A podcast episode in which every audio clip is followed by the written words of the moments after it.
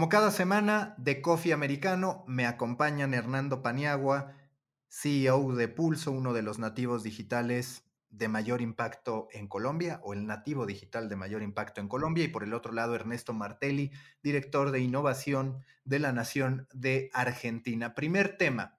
El primer tema tiene que ver con un nuevo proceso electoral, en este caso en Colombia, complicaciones y desafíos muy semejantes a las de todos los países como siempre lo vivimos en Latinoamérica y algunas coberturas que intentaron salirse de la norma, como la que tú mismo, Pani, y tu equipo prepararon en pulso. A ver, nos interesa como caso de estudio. ¿Qué fue lo que decidieron hacer ustedes en pulso en el marco de estas elecciones cada vez más competidas? La competencia no son solo los medios de comunicación, sino a final de cuentas las redes sociales que suelen apoderarse de la conversación este tipo de días en específico. Así que, ¿cuál fue la propuesta de pulso? ¿Y qué consideras que te funcionó si hay algo también que no te haya funcionado? Acá, Martelli, ¿cómo están? Eh, em, sí, les quiero contar esto porque, a ver, es un, los voy a poner en contexto, es un año de elecciones en Colombia, tenemos tres jornadas muy importantes, esta primera que acaba de pasar eran las elecciones legislativas donde elegíamos Cámara y Senado, em, pero había unas consultas eh, para elegir candidatos únicos de alianzas de partidos. Tenemos un montón de partidos políticos y algunos se habían aliado, cada uno con su candidato, iban a hacer unas consultas internas para elegir candidato único. Entonces aquí elegíamos el candidato único de tres alianzas distintas. La persona solo puede votar por una alianza, una de izquierda, una de derecha y una de centro, y elegíamos eh, pues todos los representantes a la Cámara y todos los, los, eh, senadores. todo esto arranca hace casi un mes cuando yo me siento con el equipo de producto de Pulso y me cuentan cómo están preparando esas elecciones y me dicen, mire, este, vamos a estar conectados con la registraduría que va a emitir boletines cada cuatro minutos y entonces esos boletines se van a cargar de manera automática aquí y entonces en este mapa del Congreso vamos a ir viendo de qué partido son las curules que se van ganando cada congresista de acuerdo a los votos y al coeficiente y vamos a poder ver en, al instante cuántas curules tiene cada partido y estábamos en, en, la redacción, les pregunto a los que están ahí, ¿ustedes saben cuántas curules tiene el Centro Democrático, que es uno de los partidos, o el Partido Verde, o cuántas curules tiene? Y ninguno tenía ni idea. Y resulta que es algo que venimos haciendo hace años. Y no es que no sea importante, pero al final a la gente no le importa.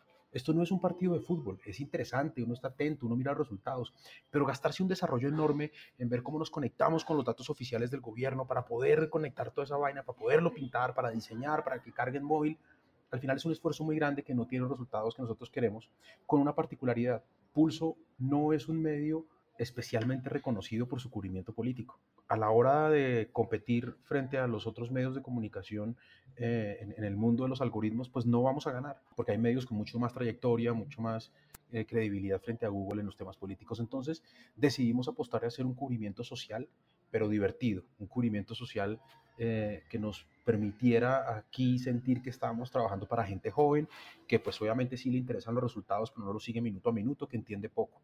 El, el resultado, Maca Martelli, lo siento muy positivo, me tiene muy feliz. Les voy a contar cuatro cosas que hicimos que me parecieron muy relevantes. La primera, hicimos un filtro en Instagram para que la gente le saliera aleatoriamente quién era su candidato, por quién iba a votar. Teníamos 21 precandidatos eh, en, en, estas listas hicimos un filtro que según tu cara, ustedes saben que todo esto pues es, no, no, no, es del todo real, todos sabemos que es más eh, juego, por quién ibas a votar. Y este filtro, que es el primero que Pulso hace y que no tenemos con qué medirlo, tiene unos datos de más de 2 millones de impresiones, más de 500 mil usos eh, individuales, 350 mil capturas, 30 mil guardados eh, y pues un número bastante amplio de publicaciones. Esto fue una vaina que se hizo viral dentro de muchas de las personas, incluso líderes de opinión política en el país, y, que fue copiado incluso por algunos candidatos al Congreso. Entonces, ese fue nuestro primer experimento que lo lanzamos antes de, del, día de elecciones. Pero en el día de elecciones hicimos dos cosas más. La primera, les conté que había tres consultas, en cada consulta interna había cinco candidatos y ganaba uno. Y decidimos contar los resultados de las consultas con un video de TikTok que eh, se asemeja a uno de los retos que hoy son muy famosos dentro de esa red social, que es que dividen la pantalla en dos y un grupo de personas, de acuerdo a las opciones que hay arriba, no sé si les gusta, si son vegetarianos o comen carne, o si les gusta la playa o la montaña, eh, caminan hacia un lado u otro de la pantalla. Y lo que hicimos fue falsear las caras de los participantes poniéndolas de los candidatos y a un lado el ganador de la consulta y a los otros lados los perdedores. Ese, que es el video más exitoso de este cubrimiento de la campaña, eh, suma hoy eh, cerca de 2 millones y medio de reproducciones, una, un millón un millón doscientos en, en Facebook y el resto están repartidas entre Twitter, Instagram y TikTok. Es sin duda alguna el, el video o el, o el, producto más exitoso de este cubrimiento electoral. Y habíamos planeado desde hace un tiempo un chat falso entre los candidatos y, ese chat iba eliminando a los que quedaban por fuera de contienda, pero había unas conversaciones entre ellos. Ese es un video de más o menos tres minutos, con toda una logística para grabarlo. En realidad utilizamos un teléfono para grabar pantalla, todos los periodistas tenían un personaje, eran 21 personajes, y teníamos un libreto donde iban escribiendo y los iban eliminando según los datos de la registraduría, iban quedando fuera de carrera. Ese eh, acumula eh, entre todas las, eh, las plataformas 800 mil reproducciones. Entonces son para mí datos muy importantes de cómo puedes lograr un gran alcance, un gran engagement con tu audiencia, con además muy buenos comentarios en una jornada que habitualmente es seria. Si me preguntas qué estuvo mal, y acá hay un tema bien valioso, es que siento que al final hubiéramos podido capitalizar algo de eso en tráfico a la página. Sí tuvimos un buen tráfico, porque hicimos una muy buena estrategia en SEO y porque al final somos muy buenos reaccionando, somos muy buenos reaccionando a las declaraciones, a los quotes de las personas. Somos muy rápidos en eso y nos funciona muy bien. Pero estoy seguro que si eh, hubiéramos hecho algunas acciones para que todo ese tráfico viral que tuvimos en redes sociales terminara en, en, en call to action a la página, habría sido no un día bueno, sino un día espectacular. Eh, pero la apuesta era otra, al final la apuesta era vamos a ser exitosos en redes sociales. Entonces, eh, ese, es el, ese es el resumen con muchas más cosas. Hicimos todo el cubrimiento en memes, el minuto a minuto, el live blog que hicimos sobre las elecciones fue todo con memes que teníamos preparado, toda una dinámica muy interesante. También nos generó mucha interacción. Eh, luego tomamos unas datas de Twitter para hacer unos videos de acuerdo a las menciones de cada candidato. Y en algún momento les contaré la estrategia SEO, que es un poquito más, más profunda. Pero ese es el resumen de lo, que, de lo que ocurrió en el caso nuestro en estas elecciones. Aprovecho, Pani, para preguntarte en todo caso, me parece bueno el balance y creo que vos marcabas ahí la, la, posibilidad de diferenciarse, ¿no? Creo que también ahí había un secreto que, que, que, en todo caso para vos era una medida de éxito, de tener una cobertura diferente y, un, y una aproximación distinta a la tradicional o a la que ustedes hacían. Te preguntaría en todo caso si, si, si en ese efecto, más allá de lo que mencionabas de no traer tanta gente al sitio como hubieran podido capitalizarlo, si tenías, a ver, si en, el, si en la ambición tenías una segmentación de edad, o si era algo natural de pulso, o si era algo que lo notaste después, porque digo, vos, vos decís memes, decís TikTok, decís este, un storytelling, una narrativa de chat y falso o no que, que produjeron, y me da la sensación de que puede haber, eh, o que debe haber impactado sobre todo en sub 30, o no sé si lo tenés analizado desde ahí. Lo que pasa, Martelli, eh, y en eso tienes razón, es que Pulso nació para hablarle a los millennials. Hoy los millennials pues tienen, no son necesariamente jóvenes, ¿no? Ya los millennials tienen 40 años o 35 años pues máximo, pero Pulso nació para hablarles a ellos y para nosotros es muy importante diferenciarnos en esa edad. Y si no logramos a los menores de 35, por lo menos a los menores de 45. Cuando en un medio de comunicación, cuando en, un, en una competencia, en una arena de medios de comunicación, tú tienes menores de 45, ya eres joven porque la gente que consume noticias es habitualmente gente de edad y nosotros tenemos ese reto constante porque el discurso de Pulso está basado, el discurso comercial, su éxito comercial además está, está basado en que se consume contenido serio en gente joven y nos, para nosotros siempre ha sido un reto tratar de que no se nos envejezca la audiencia. Claro, conservamos a los que van creciendo y nos sirven y no los espantamos, pero capturar gente nueva es un reto muy grande. Todo esto, por ejemplo, nos, nos trajo muy buenos resultados en, en, en seguidores nuevos. El crecimiento en seguidores en Twitter fue importante. El de Instagram y el de TikTok fue súper importante en una jornada como estas. O sea, lograr conseguir en un solo día, a punta de acciones, en Instagram 2.000 seguidores es un, es, un número importante, nuevos. Y en Twitter eh, lograr conseguir también un volumen importante que no, no, no, no fue de no fue tan grande, pero lograr conseguir unos 1.500 nuevos seguidores en un solo día, domingo de elecciones, también fue muy, fue muy importante porque además lo hacemos con un tema político, no con un tema de entretenimiento. Oye, Pani, y a ese respecto, ¿cuál es tu evaluación sobre la cobertura en sí de los medios, sobre la jornada electoral? de los medios de comunicación? ¿Estallaron alguno de los problemas de siempre? En términos generales, dirías que fue más tranquila de lo esperado. ¿Cuáles son tus anotaciones sobre el modo en el que la industria en sí cubrió esta jornada? Veo un reto muy importante en términos de producto, Mac. Cuando nosotros hicimos un benchmark de lo que tenían los demás, nuestras competencias, encontramos que, salvo el caso del tiempo, y lo tengo que decir con nombre propio, los productos del home eran muy regulares, muy deficientes. El producto en home del tiempo, el que te iba mostrando la actualización al, eh, al, minuto de lo que estaba ocurriendo para quienes eso les interesa y les llama la atención, era muy bonito, muy fácil de ver, cargaba rápido. Los demás eh, tenían unas deficiencias muy importantes en eso. Yo creo también que a los medios nos hace falta entender que la minucia de lo que pasa nos es atractiva a nosotros, pero no a la masa. Saber si él ganó la curul, la perdió, si al final lo que importa o lo que la gran mayoría de la gente ve es el lunes, quiénes quedaron y quiénes no quedaron. Pero toda esa minucia eh, no es como el fútbol, que te interesan las jugadas, que te interesa el desarrollo y no solo el resultado. Aquí interesa más el resultado y creo que nosotros, los medios de comunicación, nos estamos enfrascando mucho en los 90 minutos de ese partido y no en el resultado y hay que trabajar más para esos 90 minutos, eh, más para el resultado que para esos 90 minutos. Eh, veo una tendencia muy grande hacia el streaming, incluso de medios, eh, hacia el streaming en video, incluso de medios radiales.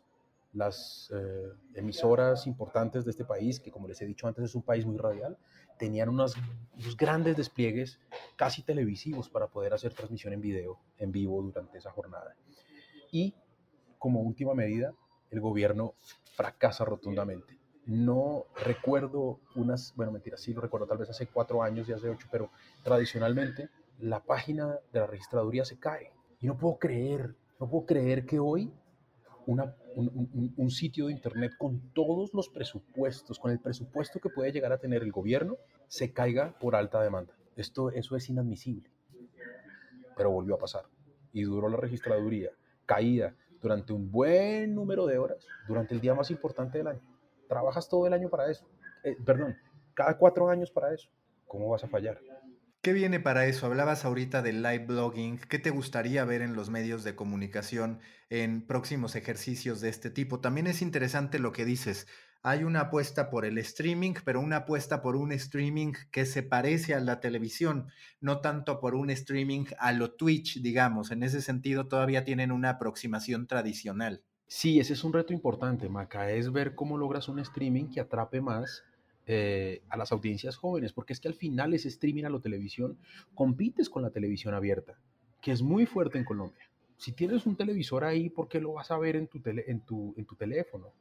Y si lo hace, lo ve alguien joven, pero cuando ese joven ve a una persona en corbata, con traje, eh, con un estudio, pues eso lo va, lo va a alejar. Yo creo que hay un reto muy importante en encontrar maneras distintas de, contar las cosas, pero sobre todo de adaptar el contenido al canal de comunicación.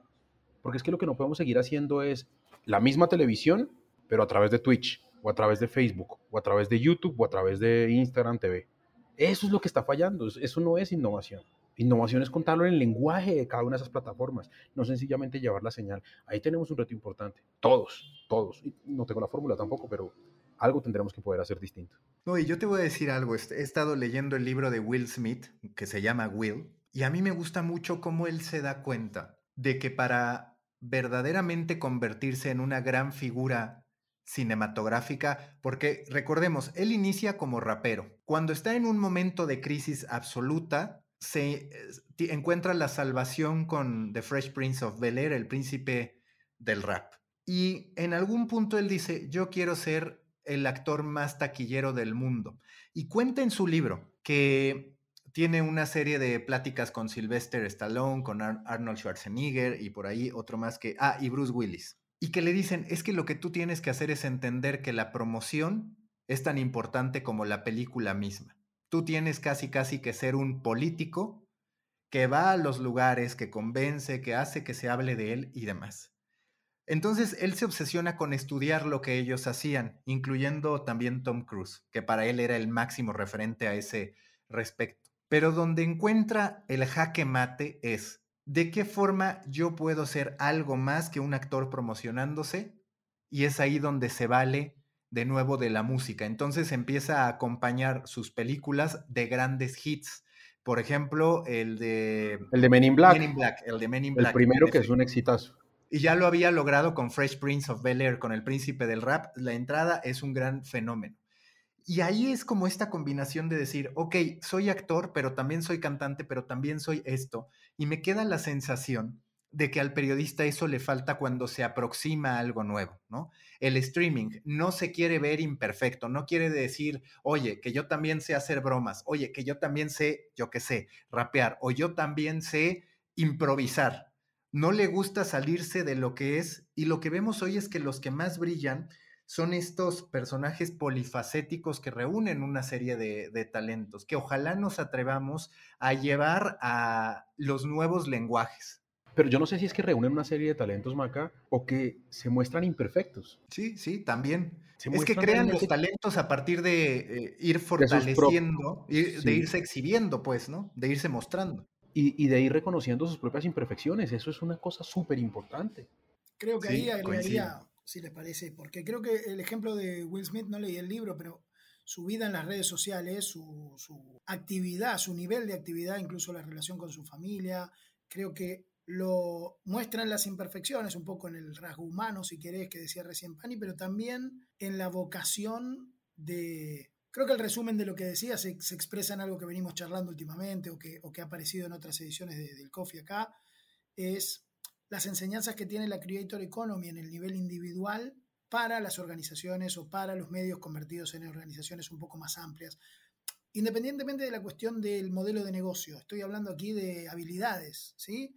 Hemos nombrado muchas veces la construcción de comunidad o establecer vínculos directos entre la, entre la creación del contenido, más allá de que la ejecute un individuo o una compañía, y una comunidad por afinidad de intereses o por afinidades temáticas o, por un, algún tema nuclear que los convoca, ¿no? Eh, pienso en la gente que colecciona cosas, ¿no? Núcleos duros de actividades que uno conoce.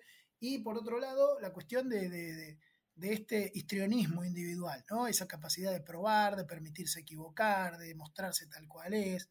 Eh, obviamente Will Smith es, una, gran figura en eso y tiene, tiene, como decía, múltiples talentos, pero, pero me parece que la enseñanza también está en ese punto, ¿no? Cuestiones que a nivel individual se permiten, pero que después cuando la organización por ahí las inhibe o no permite que, se conviertan en, en una cuestión más colectiva, ¿no? Sí, estoy de acuerdo. Hay que trabajar en esa liberación del talento para que ese talento pueda también explorar sus imperfecciones en un medio de comunicación y que no haya problema con ello, porque al final es un proceso de aprendizaje y eso la gente lo aprecia. Vamos con el segundo Pero, Ojo, Maca, porque no, no, perdona, no es un tema fácil. Los medios de comunicación tradicionales tienen un miedo terrible a mostrar la imperfección. Sí, sí, sí. No en vano a un presentador de noticias lo peinan, ¿cuántas veces lo peinarán y lo maquillarán durante una misión de una hora?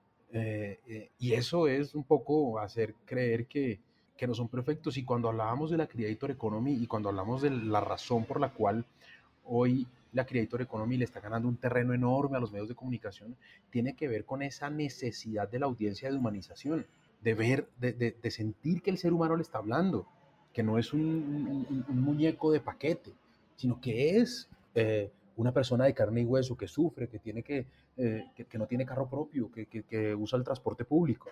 Pero yo no siento a los medios tradicionales preparados para eso.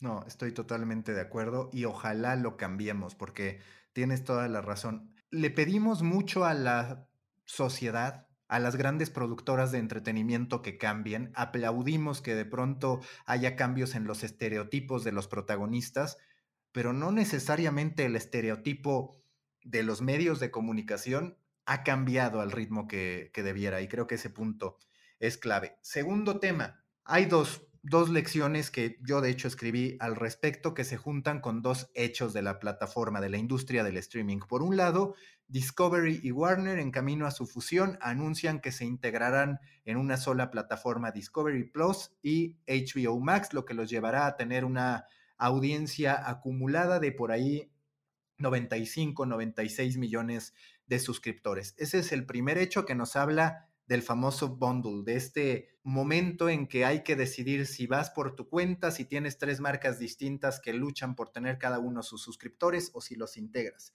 Y el segundo punto también es que estamos hablando de la primera ocasión en que Netflix deja entreabierta la posibilidad de sí habilitar algún esquema publicitario que ya sea reduzca el costo para suscriptores o bien que incluso haya una oferta gratuita que se fundamente en la publicidad. Me parece que los dos anuncios, las dos, eh, uno es un anuncio definitivo, el otro es un no lo descartamos, nunca digas nunca que eso jamás había pasado en Netflix. Así que, ¿qué reflexiones les deja esto? Martelli, ¿es necesario fusionarnos, es necesario hablar de una, de una convergencia en algún punto de medios de comunicación o seguiremos por esta vía propia de decir yo tengo estos suscriptores, yo tengo estos otros, yo tengo estos otros y hablar de una especie de guerra que al final no es guerra porque yo lo decía, hoy gigantes en materia de suscripciones, pues casi casi podríamos hablar del New York Times y a muy lejana distancia, 7 millones de distancia, por ahí el Wall Street Journal, el Washington Post, en Latinoamérica ninguno supera el, millón, podríamos decir que en realidad ninguno supera los 450 mil suscriptores, así que estamos en una, en una competencia distinta a la del streaming, pero con semejanzas a la vez. Sí, creo que la, industria del streaming viene trayendo del, precio de Netflix para acá y del éxito, si querés, de Netflix como casa productora de contenidos, adelantando el reloj en algunas cuestiones que hacen a la suscripción para medios y, es un buen espejo a mirarse. Lo, lo, lo que mencionabas de de la fusión, en el caso de Discovery y de Discovery Plus y de HBO. Creo que lo hablábamos la semana pasada relacionada también, creo que lo mencionábamos por el tema CNN, ¿no? Creo que eso está en mutación, creo que ahí hay una compañía enorme, con desafíos enormes, tratando de hacer pie en varios frentes, este, y este de, de la marca con la que van a ir a la guerra del streaming o el bundle con el que armen este, su oferta de contenidos para, para esa guerra de streaming que vos describías, creo que sigue en mutación. Obviamente este, esta, esta fusión o esta alianza estratégica, si se quiere, entre estas dos etiquetas, marca un poco ese camino, pero, pero no creo que vaya a ser el último. Y creo que volviendo para atrás, lo que decías tú de, claramente de Netflix pudiendo cobrar, eh, me parece que también es un, un, reloj que adelanta en algún sentido por, por la cuestión de, a ver, siempre los medios y cada vez Netflix lo, parece más, o lo es más, una usina productora de contenidos, eh, más que una plataforma tecnológica, digo, siempre tuvieron la virtud, su mayor virtud en poder hacer bien ambos pies, de negocio, ¿no? En, la combinación entre lograr venderle un diario a una audiencia y lograr vender la publicidad que le sirve a esa audiencia a través de un vehículo, que en este caso eran los diarios tradicionales o hoy los medios digitales. Y, y me da la sensación de que es un, es un un hueso tentador para cualquier negocio, ¿no? ¿Por qué descartarlo? Independientemente de que en su promesa inicial no estaba y que incluso la industria del cable hizo lo mismo, no sé si recuerdan, al menos acá en Argentina era muy popular que el cable venía a traer la solución, ¿no? De que las películas iban a ver sin pausas y que en los 80, ¿no? Y que no íbamos a tener interrupciones para ver este, el tanque de Hollywood, en este caso seis o diez meses después de su estreno en cine o más en Argentina, a través del cable. Pero finalmente creo que, es muy tentador tener ese doble ingreso y no veo por qué eh, Netflix no, puede hacerlo, teniendo además un gran anzuelo para los anunciantes, que es, tiene una audiencia cautiva, calificada, interesada en sus contenidos, que son long forms, digo, tienen un montón de activos que, cualquier anunciante buscaría. Eh, y, no me parecería raro que, que, lo hagan más allá de lo que significa respecto de su promesa inicial. A, mí el anuncio de Netflix me da una enorme alegría porque me permite eh, respaldar, algo que he venido diciendo mucho tiempo y es, hay manera de vivir de suscripciones. No hay forma de que el usuario te pueda suplir el dinero que te da la publicidad. O sea, el volumen tiene que ser brutal, el volumen tiene que ser absurdo y nadie va a volver a ser el New York Times. No hay cómo. No lo pudo hacer Netflix con esa calidad, con, con, series dignas de Oscar, con series propias dignas de Oscar, con series de Oscar que no son propias y que las tienes disponibles ahí, con un catálogo enorme. Y definitivamente no te da, no te da con las suscripciones. Entonces aquí, eh, eh, hay, hay, hay, un mensaje que tiene, que tiene también mucho que ver con, con el anuncio de, de, Warner con Discovery y con HBO. ¿Qué vas a ponerte a competir entre tus dos marcas? Suma y suma y suma inventario porque no tienes plata para pagar todas las marcas que hay. Al contrario, necesitas ir por la gente de Netflix, decirle, ahorres esos 14 dólares o lo que sea que esté pagando, páguelos aquí que tengo más inventario, pero no alcanza el dinero para eso. Aquí hay un tema que vamos a tener que tocar en algún momento, Maca y Ernesto, y es hasta dónde aguanta el ser humano o el usuario eh, el pago de cada cosita que necesita y que considera de alguna manera vital para el contenido. Yo les voy a confesar una cosa, yo solamente pago una, para mí, que es la del fútbol colombiano, porque no hay otro lugar donde la pueda ver es pésima la experiencia, jugamos, con, jugamos fatal, les iba a decir que jugamos con las patas, pero ni siquiera.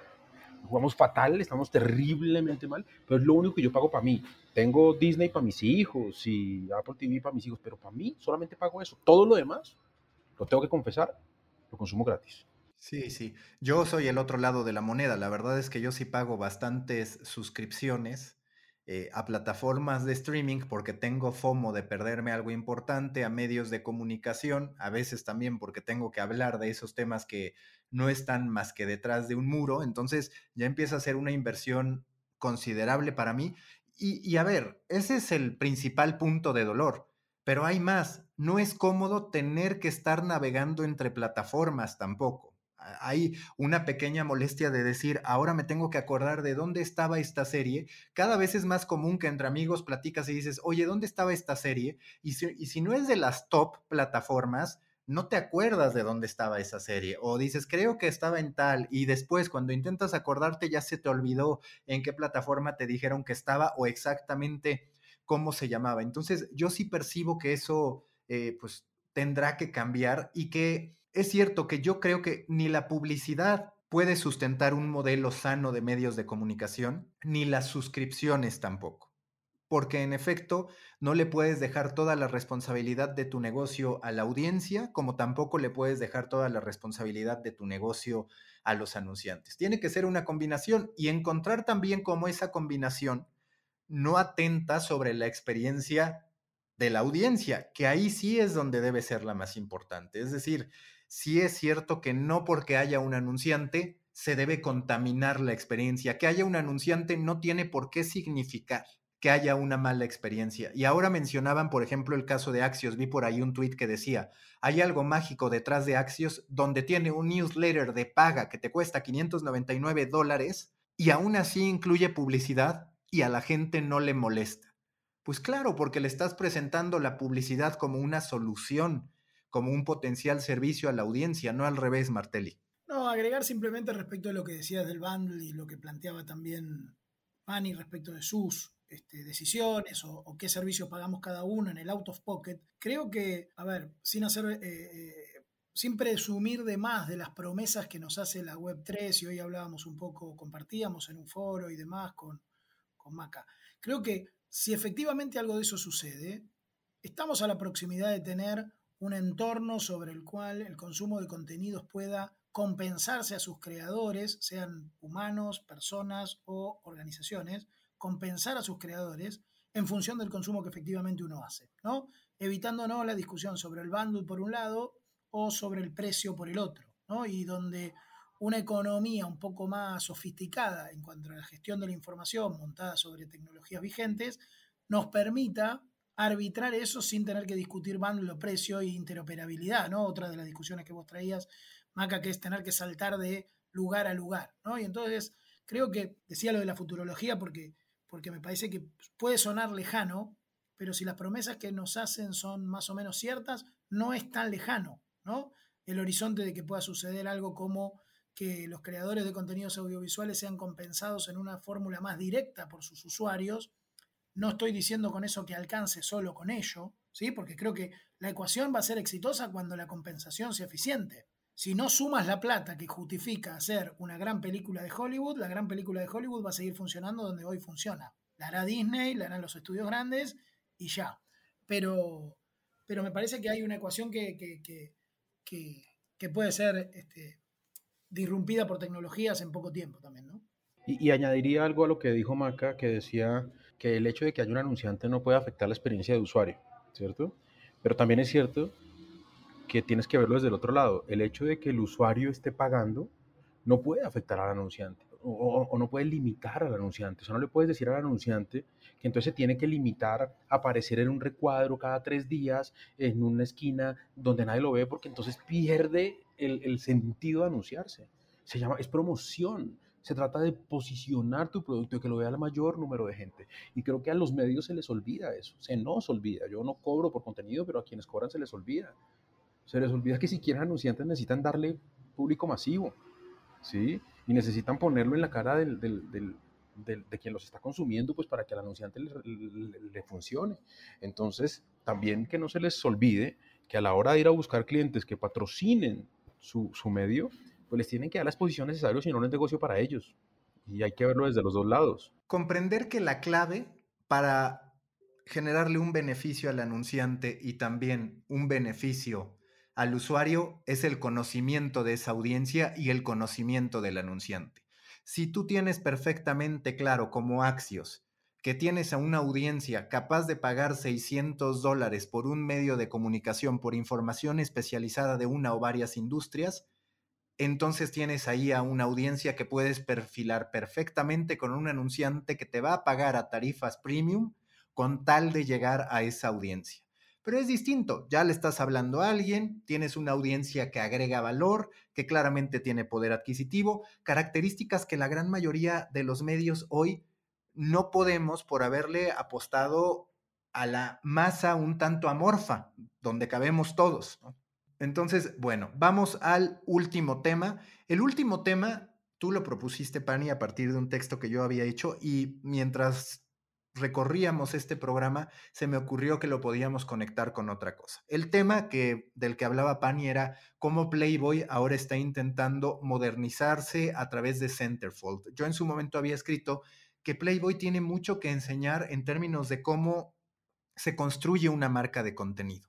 Primero, tenemos que recordar a Playboy como una empresa, un medio que se atreve a presentar la belleza femenina de un modo y la sexualidad de un modo en que en aquellos tiempos era impensable. Después, encuentra en su creador, en Hugh Hefner, a una persona abierta que se convierte en vocero, en embajador de la marca. Convierten al conejo, a su logotipo, en auténticamente un sello de pertenencia terminan abriendo clubes privados. Tienen en su momento su propio avión, lanzan líneas de ropa. Es decir, es algo que si hoy lo analizáramos diríamos es una genialidad independientemente de todas las implicaciones y las críticas que, por cierto, en su momento lo fortalecieron, que hoy lo debilitan, pero en su momento todo ese ruido lo terminó fortaleciendo. Leyendo, por ejemplo, una nota sobre la actual transformación, ellos a final del año pasado lanzaron Centerfold, que literalmente busca ser una especie de competencia de OnlyFans, una plataforma para creadoras de contenido en un principio de adultos que después quieren volcar hacia otro lugar. Pues los que ahora están como inversionistas y tomando decisiones dentro de Playboy, hablan de que realmente para generar el awareness que tiene la marca Playboy, una empresa tendría que invertir cerca de 10 mil millones de dólares. Es decir, todos sabemos que es Playboy, pero también analizan que muchas veces el legado termina siendo un problema y que en el caso de Playboy, por los momentos en que vivimos, no necesariamente va a ser fácil que Centerfold se pueda convertir en el equivalente a la revista del nuevo siglo o de este siglo, que es lo que proponen eh, ahora quienes están al mando de Playboy, pero digamos, sí hay un manual que siguieron en su momento, en sus inicios, que lo convierten en una marca única y por el otro lado enfrenta los desafíos tan grandes de cualquier marca que quiere de pronto reposicionarse. Y lo quiero conectar con una polémica que estalló hace poco con el CEO de Disney, con Bob Chapek, que va básicamente de que él no quiso comprometer a Disney quejándose o reprochando que eh, los republicanos, que los conservadores estuvieran proponiendo la llamada Don't Say Gay Bill en, eh, en Florida. ¿Y, ¿Y, qué termina pasando? Pues que trabajadores de Disney le dicen, oye, no es posible que en tus historias no des espacio a personajes homosexuales, y que por el otro lado, también al momento de pronunciarte, tú digas, no, no, no, yo no me sitúo en ningún lugar porque no le conviene a mi marca.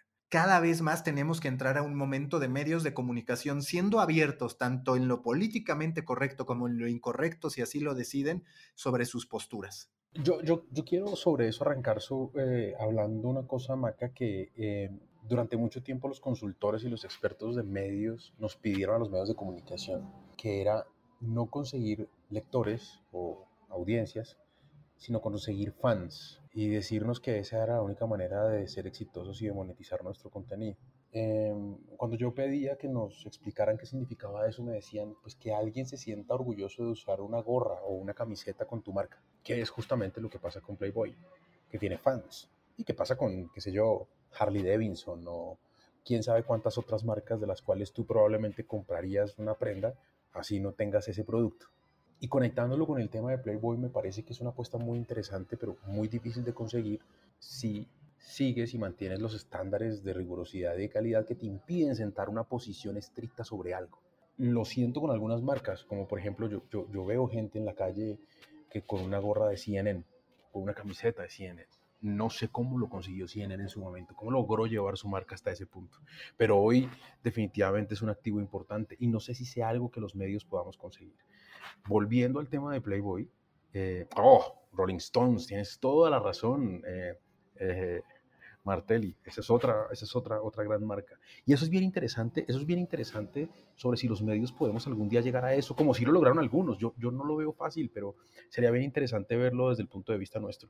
Y, y, ya frente al tema de, de Playboy, eh, pues es evidente que no se puede desaprovechar un nombre y una marca como esa. No sé si el camino correcto sea el OnlyFans, parece que es el más cercano a sus intereses y a su valor de marca, pero eh, como le ocurrió a OnlyFans, siento que puede ser muy difícil en el mundo de hoy, y, ahí Maca decía, eh, hablar de la sexualidad y la belleza en otros tiempos. Parece que son estos tiempos, porque hoy también te criticarían por eso. Hoy, hoy Playboy vuelve a ser criticado. No por las razones de antes, que eran un tema moral, ¿no? Hoy son otras razones, un poco más... Pero parecidas, como dices. Pero, pero, muy, pero la situación es parecida.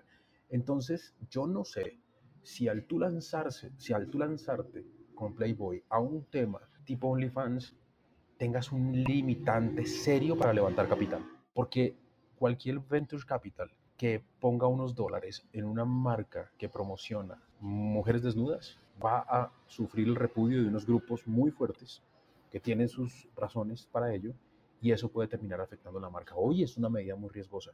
Yo no sé si el camino de Playboy deba ser ese o deba ser otro.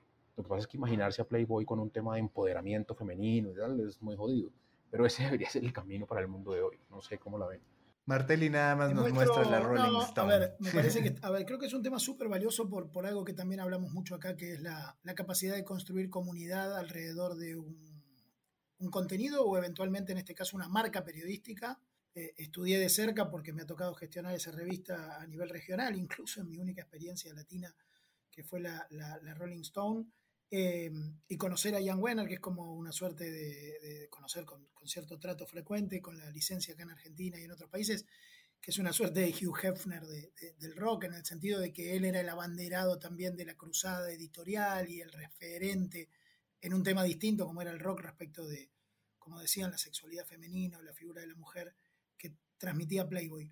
¿Y por qué me interesa? Porque creo que la evolución en muchos sentidos de los dos títulos, de las dos marcas, tuvo puntos en común hasta el punto de hoy de que hay inversores tratando de convertir eso en un nuevo negocio, más vinculado a lo digital y no necesariamente apegado a, los contenidos originales. Y me parece que ahí sí hay un tema interesante que es, en muchos aspectos hoy la economía de los fans sostiene muchas cosas, ¿no? Y, y lo que vos decías de los consultores de hace 20 años quizá o un poco más, de la idea de quien puede apoderarse de una entidad que lo, que lo vincule desde los contenidos, en estos casos periodísticos, dos revistas son los que hablamos, o una marca como CNN, mencionabas vos, que lo vincule con su consumidor de una manera mucho más estrecha.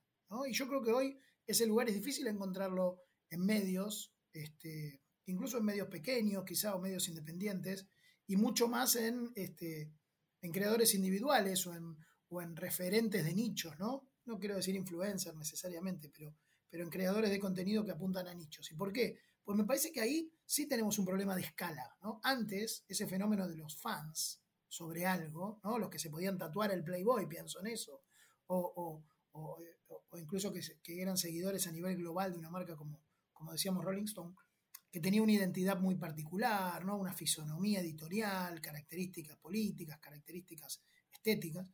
Digo, me parece que hoy la dificultad es ese trabajo, digitalmente hablando, ese trabajo de escala. ¿no? Construir fans parece opuesto a la escala.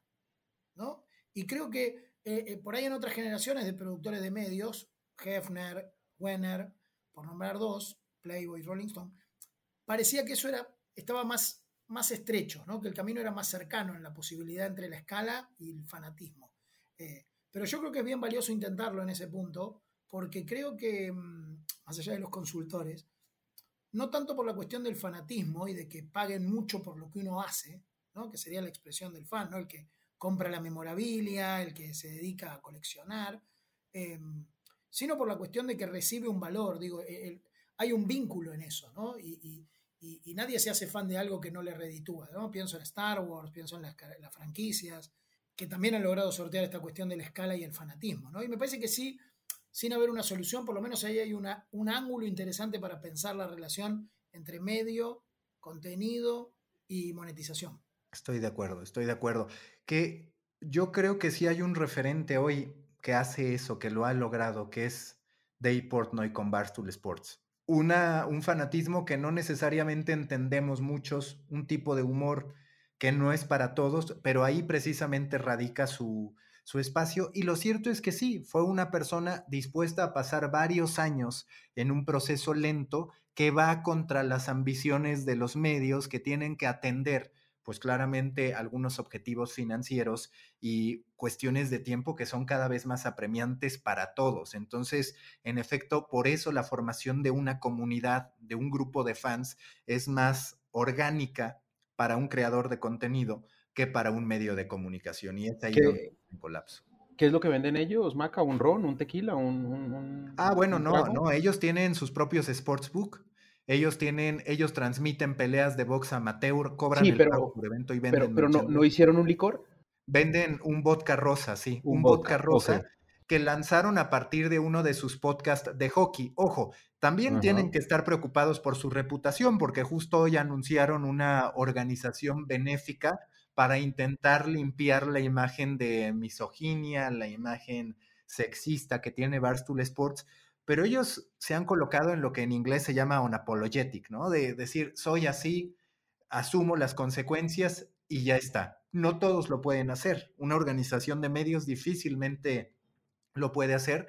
Y también ahí entra en juego mucho la madurez de las marcas, que, que me parece también tendrán que a veces atreverse a tomar decisiones, pero es que las marcas no están habituadas a tener a un sector que no solo ya que las ignora, que eso pues sí, siempre han tenido su segmento, sino que las pueda odiar, ¿no? La, realidad es que eh, eso también es nuevo para las marcas, el mover pasiones adversas entre la gente. Habitualmente estaban los que no usaban un producto y los que lo amaban. Y ahora ya tenemos que hablar de una parte hater. Así terminamos. Pani, ¿qué te ha llamado la atención en estos días o qué atrapa tu curiosidad? Algo que yo nunca pude comprobar en las oportunidades en las que trabajé en el área digital de grandes medios de comunicación de televisión. Y es que yo nunca pude demostrar, y, siento que no es posible, que una tendencia digital pueda llevar a gente a ver, aprender televisores. Eh, sí, lo, sí, lo podía ver al revés. O sea, eh, en el caso de Twitter, un, programa de televisión en señal abierta que fuera exitoso sí te condicionaba las tendencias de Twitter, pero hablar mucho de eso nos llevaba a encender televisores. No había forma de medirlo y además no lo veía posible. Hoy hay algo más o menos similar y es, no sé si ustedes recuerden ese famoso sketch de Backdoor, que es una marca eh, mexicana de humor que se hizo muy famosa con un teniente que probaba unos, unas eh, pacas de coca que habían incautado y que terminaba drogándose. Era un sketch de un minuto o dos minutos muy divertido, eh, que no, no, recuerdo qué nombre tenía, pero era... Pero si lo, si lo buscan por qué tenemos, Ramírez, qué tenemos, en eh, YouTube lo van a encontrar. Pues eso que fue publicado hace cerca de dos años, hoy se convirtió, hoy no, ahora se convirtió en una muy interesante serie, muy bien producida, que está disponible en Amazon Prime. Me la estoy viendo, me divierto muchísimo porque en su momento, eh, pues ese video, ese sketch de Backdoor me atrapó, lo vi un montón de veces, se lo compartí a mis amigos, me pareció divertidísimo y hoy me estoy viendo la serie. Yo estoy muy atento a ver si de alguna manera esa miniserie que hoy está en Amazon Prime puede llegar a tener unos niveles de éxito similar o acordes a lo que significaron los 50 y pico millones de reproducciones que tuvo en YouTube en su momento. Eso me llama la atención. Quiero saber si a partir de un contenido viral corto se puede llegar a convertir exitoso una serie larga para ver, pues sí, en un móvil, pero también en un televisor. Me gusta, me gusta esa aproximación y esa curiosidad. ¿Tú, Martín? Bueno, me sumo brevemente. Aquí lo decía Pani el, el, otro día, hoy también, que Colombia es un país muy radial. También la ciudad de Buenos Aires tiene muchas emisoras de AM, FM. Y estoy siguiendo un tema que mencionó Pani a cuento de la, de la cobertura de sus elecciones ahí en Colombia, que es la, más allá de algunas polémicas y de algunos conductores de radio muy, muy populares que sentenciaban la muerte de la radio y la reconversión a una radio con streaming y una radio con streaming en vivo que se emite desde los estudios y que se convierte también aquí en canales de televisión y, y experimentos por ese lado, comparándolo con la evolución que está haciendo Spotify, por lo menos a nivel local, con la producción de originals muy fuerte, eh, de, de, podcast y de envíos informativos en algún sentido, o de los ruta diaria, que son como, como pequeños segmentos de audio que acompañan las listas musicales, y entender un poco, o estoy tratando de decodificar al menos el presente en términos no ya generales del ecosistema de audio, sino cómo se está mutando en Argentina con esas dos este, evoluciones, la de la radio tradicional, ahora también con su streaming y sus versiones podcast de sus segmentos, y la superproducción, diría yo, la, invasión de formatos producidos propiamente por la casa Spotify con su etiqueta y sus originales. Eh, así que está, está picante el tema. Por lo menos aquí hay mucha inversión en eso de, del lado de Spotify, se nota mucho y condiciona mucho en un mercado chiquito. Así que estoy viendo un poco eso con atención o con curiosidad. De mi parte he estado bastante atento a cómo las estructuras de NFTs, de organizaciones autónomas descentralizadas, hacen parte a la audiencia de cómo puede terminar una serie. Ahora estuve leyendo con atención lo de, de gimmicks, que literalmente lo que hace es, tú puedes comprar un NFT de los personajes, puedes escribir dentro de una sección wiki las historias que tú quieres de ese personaje que compraste en una de esas, los realizadores toman eso que tú creaste en Wiki para llevarlo al producto final y también participas en los, poten en los potenciales desenlaces. Me acuerdo que hace no mucho leí también cómo un medio de comunicación se planteaba, imagínate que yo vendo tokens y entonces si quiero que en pulso alguien escribe de la próxima guerra nuclear, también la gente pueda escoger no solo el ángulo de esa nota, sino también la persona que lo va a escribir, el freelance que queremos que lo escriba. Se convierte en algo colaborativo muy atractivo que creo que puede funcionar bastante bien. Deberíamos hacer un ejercicio de ese tipo en el Mundial, ya sea en La Nación o en Pulso. Aquí estamos listos para cuando toque. Ah, yo creo que nos vamos a ver México, México y Argentina, Colombia no. Pero bueno, listo. Gracias. Nos vemos la próxima semana.